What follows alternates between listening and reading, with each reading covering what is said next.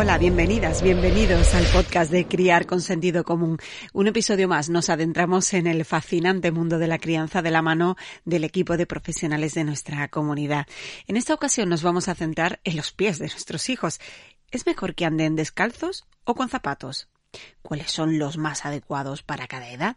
¿Cómo podemos detectar que algo no va bien? ¿Es recomendable el uso de correpasillos? Son muchas preguntas y tenemos las respuestas de la mano de especialistas como la podóloga infantil Belinda Basilio, la pediatra Gloria Colli o la fisioterapeuta Marta Saeta, entre otras. Estrenamos sección con una madre de la tribu para que nos cuente su experiencia y tendremos nutrición, tendremos disciplina positiva y la opinión, como no, de Armando Bastida, el responsable de criar con sentido común.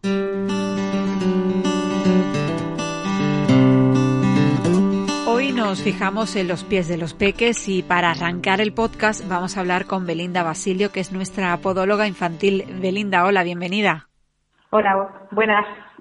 Eh, desde tu experiencia, ¿las madres y padres prestamos poca atención a la salud de los pies de, nuestros hijos? Yo creo que cada vez más. La verdad es que es un tema en el que cada vez estamos más inmersos, preocupa más y afortunadamente de un tiempo a esta parte las cosas están cambiando bastante. O sea, se presta más atención que antes. Eh, antes quizás mm, parecía que, que, solo nos eh, preocupábamos si, si los veíamos andar algo raro, ¿no? Sí, efectivamente. Y sin embargo ahora ya hay una amplia gama de posibilidades. Eh, desde si camina raro, si se le monta un dedito o simplemente la prevención de lesiones, patologías como es el calzado, el calcetín. Hay una revolución en cuanto al tema del pie infantil. Eh, eh, ¿Por qué es importante que, los niños pequeñitos anden descalzos? Bueno, porque eh, el pie del niño, bueno, el niño a través del pie, mejor dicho, o el peque a través del pie, recibe muchísima información que se llama propioceptiva. Eso significa que a través del pie nuestro cerebro capta cómo se mueve eh, el individuo, ¿no? Y a través del pie además eh, el pie tiene muchísimas terminaciones nerviosas que captan sensaciones. Si camina descalzo, vamos a ayudar y a fomentar que la musculatura eh, vaya creciendo en libertad y, vaya, digamos, estructurando el pie de la manera que se tiene que estructurar, sin ayudas externas. Por tanto, eh, cuando, son los, cuando somos peques, digamos que en el pie yo tengo una máxima, que menos es más. ¿Y en cualquier superficie? No en cualquier superficie, porque evidentemente si se pasa el día sobre un baldosín vamos a hacer poca estimulación en el pie. Pero sí que es verdad que ya hay un montón de dispositivos en el mercado para que pisen por diferentes texturas y si puede ser descalzo. Em, pero lo podemos hacer en casa, quiero decir, podemos hacer alfombras de diferentes texturas de manera bastante sencilla. ¿no? En mi caso, pues yo que sé, cogíamos piedrecitas o cogemos piedrecitas y pisa por las piedrecitas, un poco de arena, un trozo de césped artificial, unas hueveras que tan sobrado después de hacer la tortilla, ¿no? Se ponen en el suelo en una caja y van, eh, van distinguiendo diferentes texturas, por tanto la musculatura se tiene que ir adaptando y no solamente me ayuda a eso, a sentir cómo está colocado el pie articularmente y sensitivamente, sino que además me ayuda a que los músculos tomen y, y contacten con el equilibrio, ¿no? O sea, o el sistema, digamos, postural o estructural contacte con ese equilibrio de saber cómo colocar el pie para no caerse y ser capaces de mantener un buen equilibrio. Por eso deben ser diferentes texturas. Y Belinda, ¿cómo es el zapato ideal para los primeros pasos? Pues mira, si no camina, no hay zapato, ¿vale? Eso para empezar. Si camina un poquito, eh, si camina 10, 20 pasos, que ya decimos, bueno, pues ya comienza a caminar, ¿verdad? Con calcetín antideslizante descalzo o calcetín antideslizante. Yo sé que lo de descalzo a veces como clama al cielo y, hay que se va a poner malo, no sé cuánto, bueno, pues con un calcetín antideslizante. Y cuando ya empieza a tener una marcha mucho más estable, ¿verdad?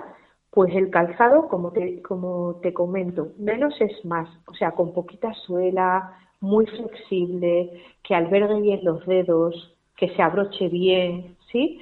Porque si, si ponemos si estamos hablando de que vamos a pasarle por diferentes texturas, imagínate, y le ponemos una zapatilla deportiva que tiene una suela rígida, grande, que además está súper de moda ahora esto de las zapatillas grandes, ¿no? En los peques. Eh, también, a la vez que hay mucha más información y mucho más eh, ocupación o preocupación por el tema del calzado de los peques, pues también es verdad que sigo viendo niños y niñas con, esos zapatos, ¿no? Deportivos tan rígidos. Lo que hace un zapato tan grande es inhibir, quitar, eh, reducir esa sensación que tiene que recibir el pie para crecer bien, ¿no? Y a medida que, van creciendo, los niños un poquito ya más, grandes, eh, ¿qué deberíamos buscar? ¿La comodidad pues también? Deberíamos buscar un poco más de, de, entre comillas, ¿vale? de rigidez o dureza en ciertas zonas del, del zapato, que tampoco son súper importantes, ¿vale?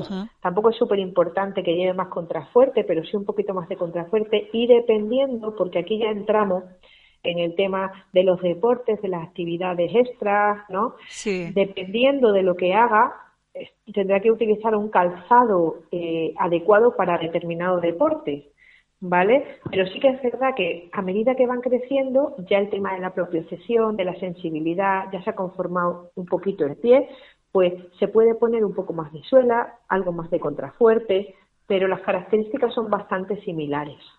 Eh, me ha llamado la atención eso que, has comentado del deporte. ¿Se le debe buscar el, calzado adecuado a cada deporte? Sí, desde mi punto de vista, repito, desde mi punto de vista, sí. Eh, sería ideal, sería ideal tener un calzado, un calzado pues con las características que te cuento para el deporte determinado, pero es verdad que eso a día de hoy no existe o yo no lo he encontrado, ¿vale? Pero si hace fútbol sala, porque el fútbol sala o el fupito o el baloncesto, por ejemplo, requiere eh, el baloncesto que requiere tener los maleolos, ¿verdad? Los tobillos mucho más sujetos por el impacto, por el salto, ¿sí? Estamos previniendo lesiones en ese caso, ¿no? Y date cuenta también que aunque las zapatillas de, de fútbol, de fútbol y demás tienen tacos, son más estrechas, el tiempo que va a estar con ese con esa zapatilla va a ser un tiempo limitado. No, no, o sea, lo que no podemos hacer es tener eh, a un peque todo el día con un zapato de baloncesto, con un zapato de deporte X, porque eso tampoco es eh, aconsejado, aconsejable porque no cumple las características y los requisitos que, queremos en un calzado de menos es más, ¿no? De intentar respetar eh, en todo momento el tema del crecimiento del pie. Pues Belinda Basilio, muchas gracias por estar este rato con nosotras en el podcast. Un saludo. Ha sido un placer. Bueno, entre los más de 120 cursos especializados de criar con sentido común, tenemos uno sobre cómo elegir los zapatos del peque, por si queréis profundizar en él. Es gratis para los miembros de la tribu.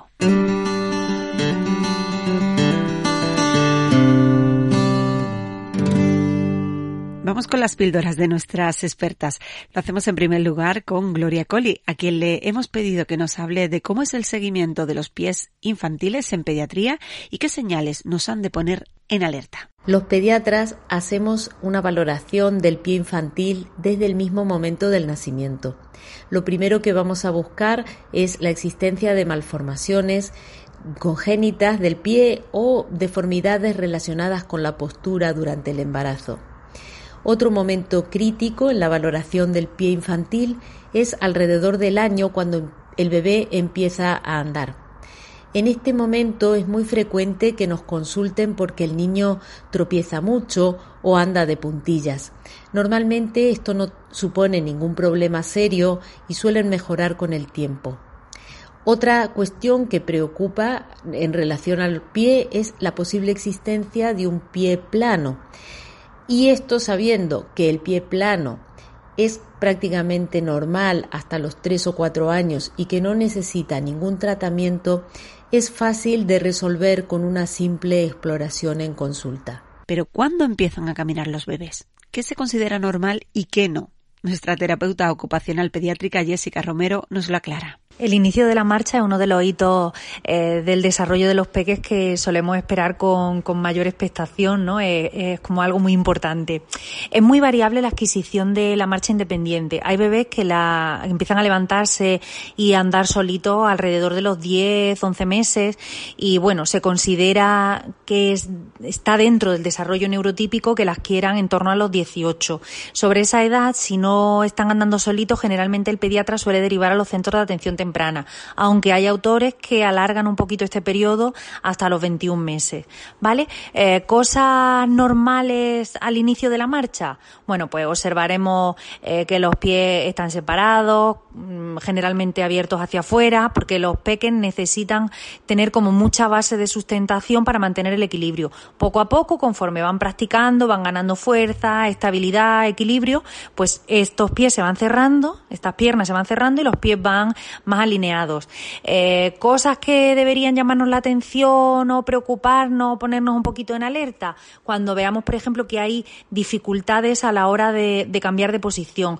Estos niños que les cuesta mucho trabajo el pasar de sentado a cuadrupedia, caballero, ponerse de pie, eh, ¿no? Eh, que estamos viendo que realmente es que les está costando trabajo, no saben muy bien cómo hacerlo. si hay, por ejemplo, un uso muy diferente de una pierna o de un lado del cuerpo sobre el otro, eh, si el apoyo, eh, por ejemplo, en una pierna está más o menos alineado y la otra pierna está muy rotada hacia adentro o hacia afuera, mm, si se cae eh, de manera muy llamativa, ¿no? Una vez que ya lleva un tiempecito andando. Estas son cosas que, que, bueno, que quizás nos deben hacer consultar con nuestro pediatra para que él valore y piense si es necesario derivar a un especialista. Y terminamos esta parte hablando de los andadores de bebés. ¿Es buena idea su uso? ¿Y qué ocurre con los que los peques van empujando? Vamos a escuchar a nuestra fisioterapeuta Marta Saeta para que lo explique todo. El andador es un aparato que se diseñó para que los bebés aprendieran a caminar. Lejos de conseguir este objetivo, durante los últimos años eh, se ha relacionado su uso con bastantes accidentes domésticos.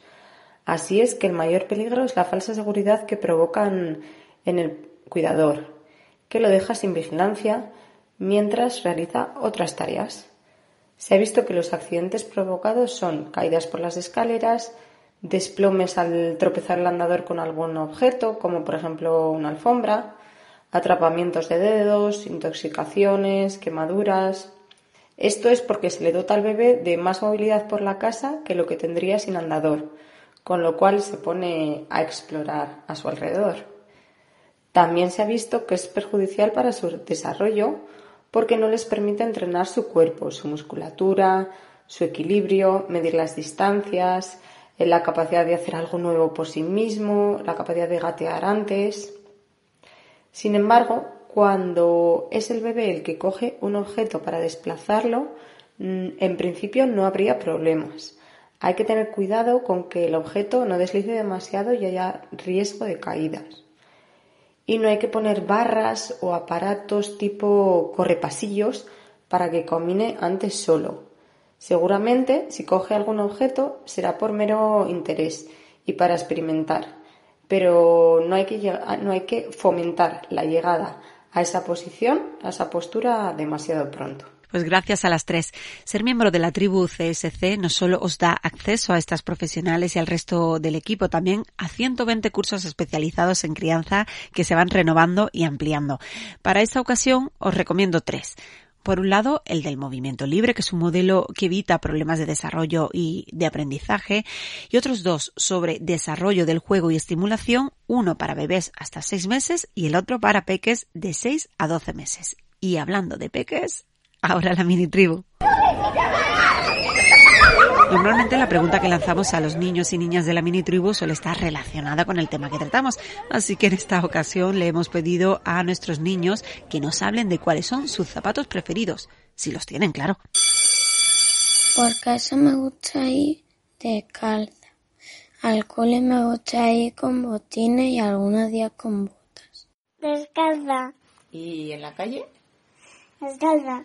Pero descalza no se puede ir en la calle, entonces. Sí, con zapatillas. Pues a mí en general me gustan los zapatos deportivos porque, bueno, son más cómodos para escalar y tal.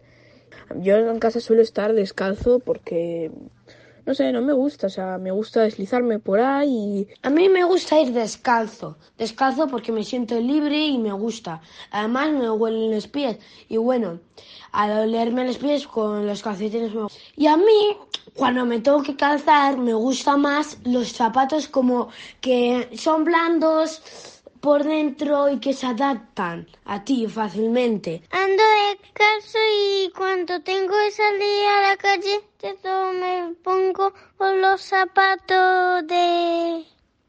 las zapatillas de deporte. Los moratos. Tatones de flamenca. ¿Y descalza te gusta estar?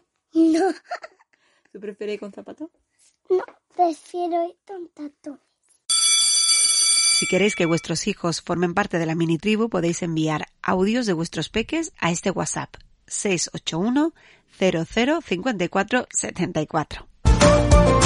Vamos a dar paso ahora a Armando Bastida, el CEO de Criar con Sentido Común.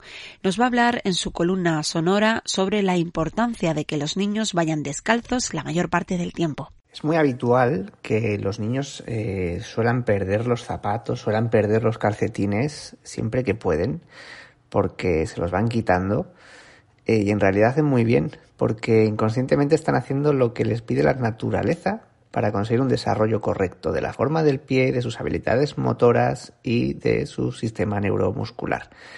Y además también les permite a través de sus pies, que son órganos tremendamente táctiles, con una gran eh, capacidad de captación de sensaciones y estímulos, poder tocar el mundo que los rodea con sus piecitos. Pensad que al nacer el pie de los bebés no tiene prácticamente arco. El arco se va formando eh, desde el momento en que empieza a caminar, da sus primeros pasos y no suele ser hasta los tres o cuatro años cuando se empieza a ver el verdadero huequito que se queda en la cara interna de la planta del pie y que acaba produciendo la típica huella que todos conocemos. Antes de esa edad todos los niños tienen por definición el pie plano, aunque si le miramos el pie en el aire veamos un pequeño arco, en el momento de apoyar el peso sobre los pies el arco desaparece. Se suele decir que es un pie plano laxo y se va corrigiendo sin hacer nada durante los primeros años de vida. Eh, bueno, en realidad tampoco es que no haga nada, se puede hacer algo. Se puede hacer algo que es simplemente dejar que los niños y niñas vayan descalzos. Eh, ¿Por qué? Porque es mejor. Pues porque un peque que camina descalzo tendrá el pie un poquito más ancho, tendrá también un poquito más de arco y en consecuencia menos riesgo de deformidades del pie o de los dedos. Además tendrá una mayor flexibilidad que le permitirá moverse con más facilidad. Eh, del correcto desarrollo de estas estructuras musculares y de los huesos dependen muchas habilidades motoras que el niño va a ir adquiriendo durante sus primeros años de vida.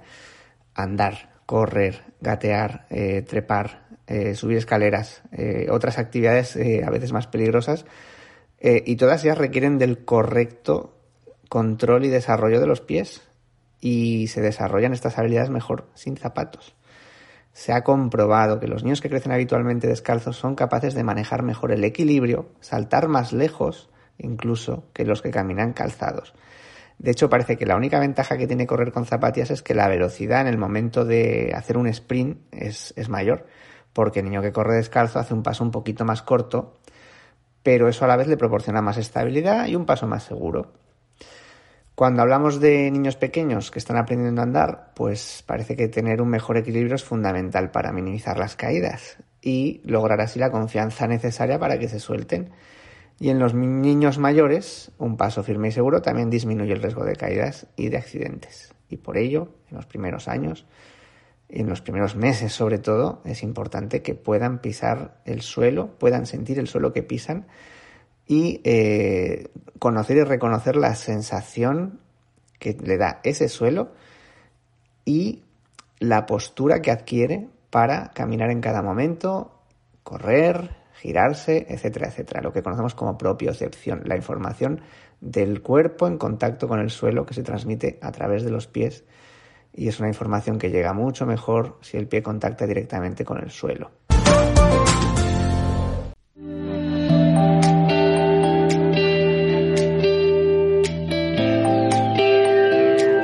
Nueva temporada vamos a introducir una novedad en nuestro podcast.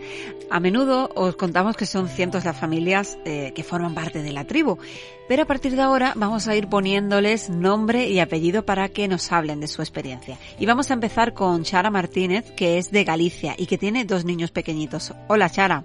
Hola. Bueno, lo primero, ¿cómo están tus peques y cuántos añitos tienen? Pues nada, están que no que no paran, no, no, sé cómo describírtelo, un campo de batalla constante. Y Martiño tiene cuatro años, que cumplirá ahora cinco en junio, y John tiene pues dos y tres mesecitos. Vamos, eh, están en, la edad ideal para lo que tú dices, para, para las batallas. Sí, sí, sí, sí, porque si no es uno, pues es el otro. Entonces, pues te pasas los días en una negociación infinita. eh, uno de ellos, Martiño, el más grandecito, eh, alcanzó cierto protagonismo hace poco en nuestro blog porque él es un niño de altas capacidades y, bueno, pues entrevistamos a, a Shara y también a Julio, a sus padres, incluso él intervino en la, en, la entrevista. ¿En, qué medida la tribu os ha ayudado un poco a asimilar esa circunstancia de tener un niño de altas capacidades? Mm, yo creo que la tribu no fue en tanto el asimilar tener un niño con altas capacidades. Fue más el el asimilar que tenía un bebé de alta demanda, Hmm. de muy alta demanda. Que claro, yo, bueno, mm, somos familia numerosa, ¿no? Bueno, aparte de que tengo, bueno, hermanas, tengo muchas Sí. primas y que han tenido bebés, entonces siempre ha habido bebés, ¿no? Alrededor. Y yo, a los dos días de tener a Martiño en casa, dije a Julio, mira, olvídate, esto no es un bebé normal. Tú lo tenías Esto claro. no. Sí, sí, no, no, no. Yo lo tenía claro. Digo, mira, he visto bebés y bebés. Hay bebés que pueden llorar porque lo pasan mal. Hay bebés que eh, mm, pueden no dormir. Bebés, digo, pero esto no, no, no. Esto no es normal. Y, y claro, yo creo que los dos primeros meses, una cosa así, estábamos como, no sé, más perdidos que, que, que, que poco. Y pues sí, con- teniendo tres meses Martiño, pues fue cuando entré en, en la tribu. Y mira, fue un alivio. Fue un alivio ver que no era la única madre que, que estaba en esa situación. Fue un alivio mm, saber un poco, ¿no? Cómo era mi hijo, porque yo pensaba, digo, o es que nosotros estamos, no sé, completamente pues mm, perdidos, desfasados, no sé, o, o aunque tu instinto te dice esto no es normal, como tu alrededor te dice, uff, es que claro, que pensabas que era tener un Claro, hijo, uff, que sois que- primerizos, que sois unos Claro, exagerados. Mm. Sí, eso, eso, se ríen de ti porque ja, ja, ja, ahora sabes lo que es bueno, ah, mira. Mm. Pero hay algo en ti que te dice, no, no, olvídate, olvídate. Me imagino que entonces te, te ha aportado también esa encontrar un, digamos, a personas que estaban en tu misma situación, ¿no? Esa Sí, sí, sentido claro. de permanencia, ¿no? De, de pertenencia, perdón, ¿no? Sí. De- mm. Sí, porque te sientes un bicho raro. Bueno, aparte que nos sentíamos muy solos, ¿no? Porque, bueno, también, pues, eso de, de tu grupo de amigos, bueno, nu- nuestro grupo de amigos fu- fueron, fueron, fuimos los primeros en, en tener un hijo, no había nadie con niños.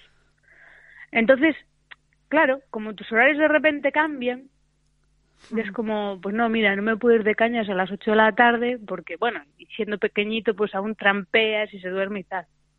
Pero ya el cuerpo no, cuando estás sin dormir varias noches ya es que no, Claro. no te apetece. Totalmente. Si te queda dormido, pues yo voy detrás. Mm. Afortunadamente, eh, digo afortunadamente entre comillas, esa, esa primera fase ha pasado, eh, tanto que ha pasado que tuvisteis otro hijo, con lo cual eh, significa Sí. que lo superasteis, pero ahora, a- actualmente, ¿qué, qué os aporta la, la tribu? O sea, ¿para qué la utilizáis?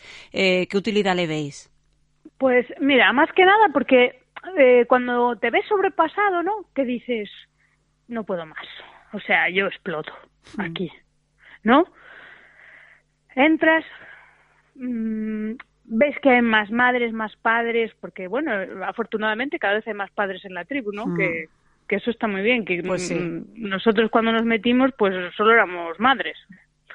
Eh, y que hay más padres y madres que están así y bueno y compartes eh, trucos o experiencias oye pues mira a mí cuando me pasa esto pues hago esto a ver si te funciona y, y tú también eh, aportas tu granito de arena no Mm. que eso quieras que no también te da bueno pues te reconforta Eh, ¿Tú recomendarías entonces a otras familias que, que se apuntaran a, a la tribu o a qué tipo de familias eh, crees tú que le podría servir, les podría ayudar?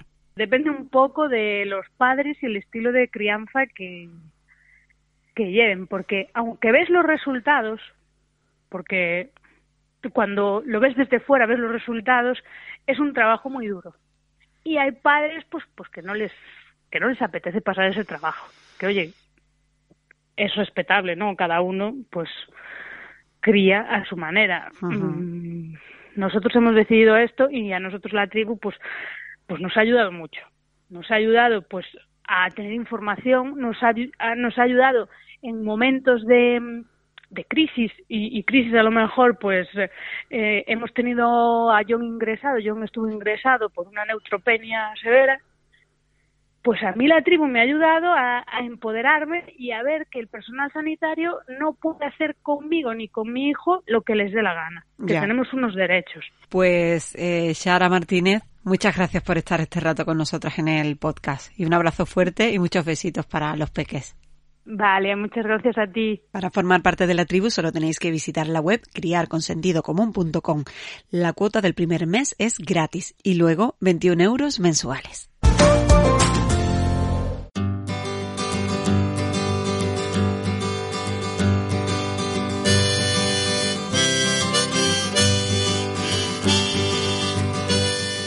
Damos ahora paso a Silvia Guijarro, nuestra maestra en disciplina positiva. Nos habla de cómo enseñar a ponerse los zapatos a los peques de manera respetuosa. Hoy hablamos de cómo enseñar a nuestras hijas y a nuestros hijos a calzarse y a vestirse de forma respetuosa.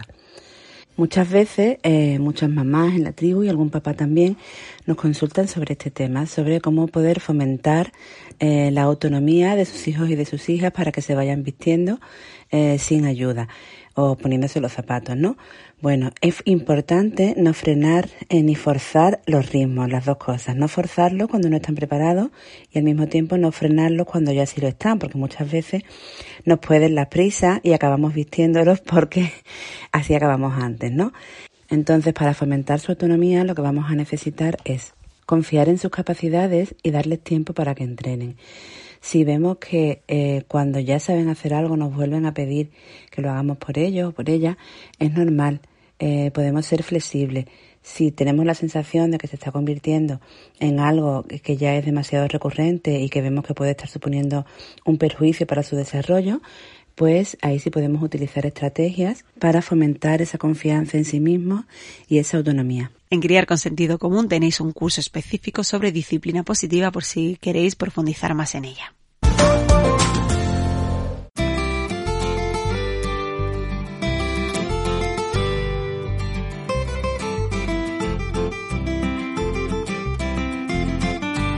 Y vamos a terminar nuestro episodio con nutrición de la mano de nuestra dietista nutricionista favorita que es Rebeca Pastor.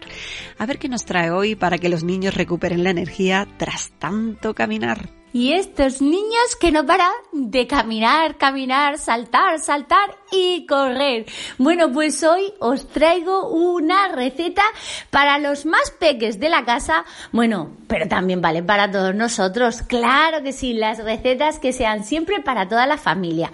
Os voy a proponer una receta ideal.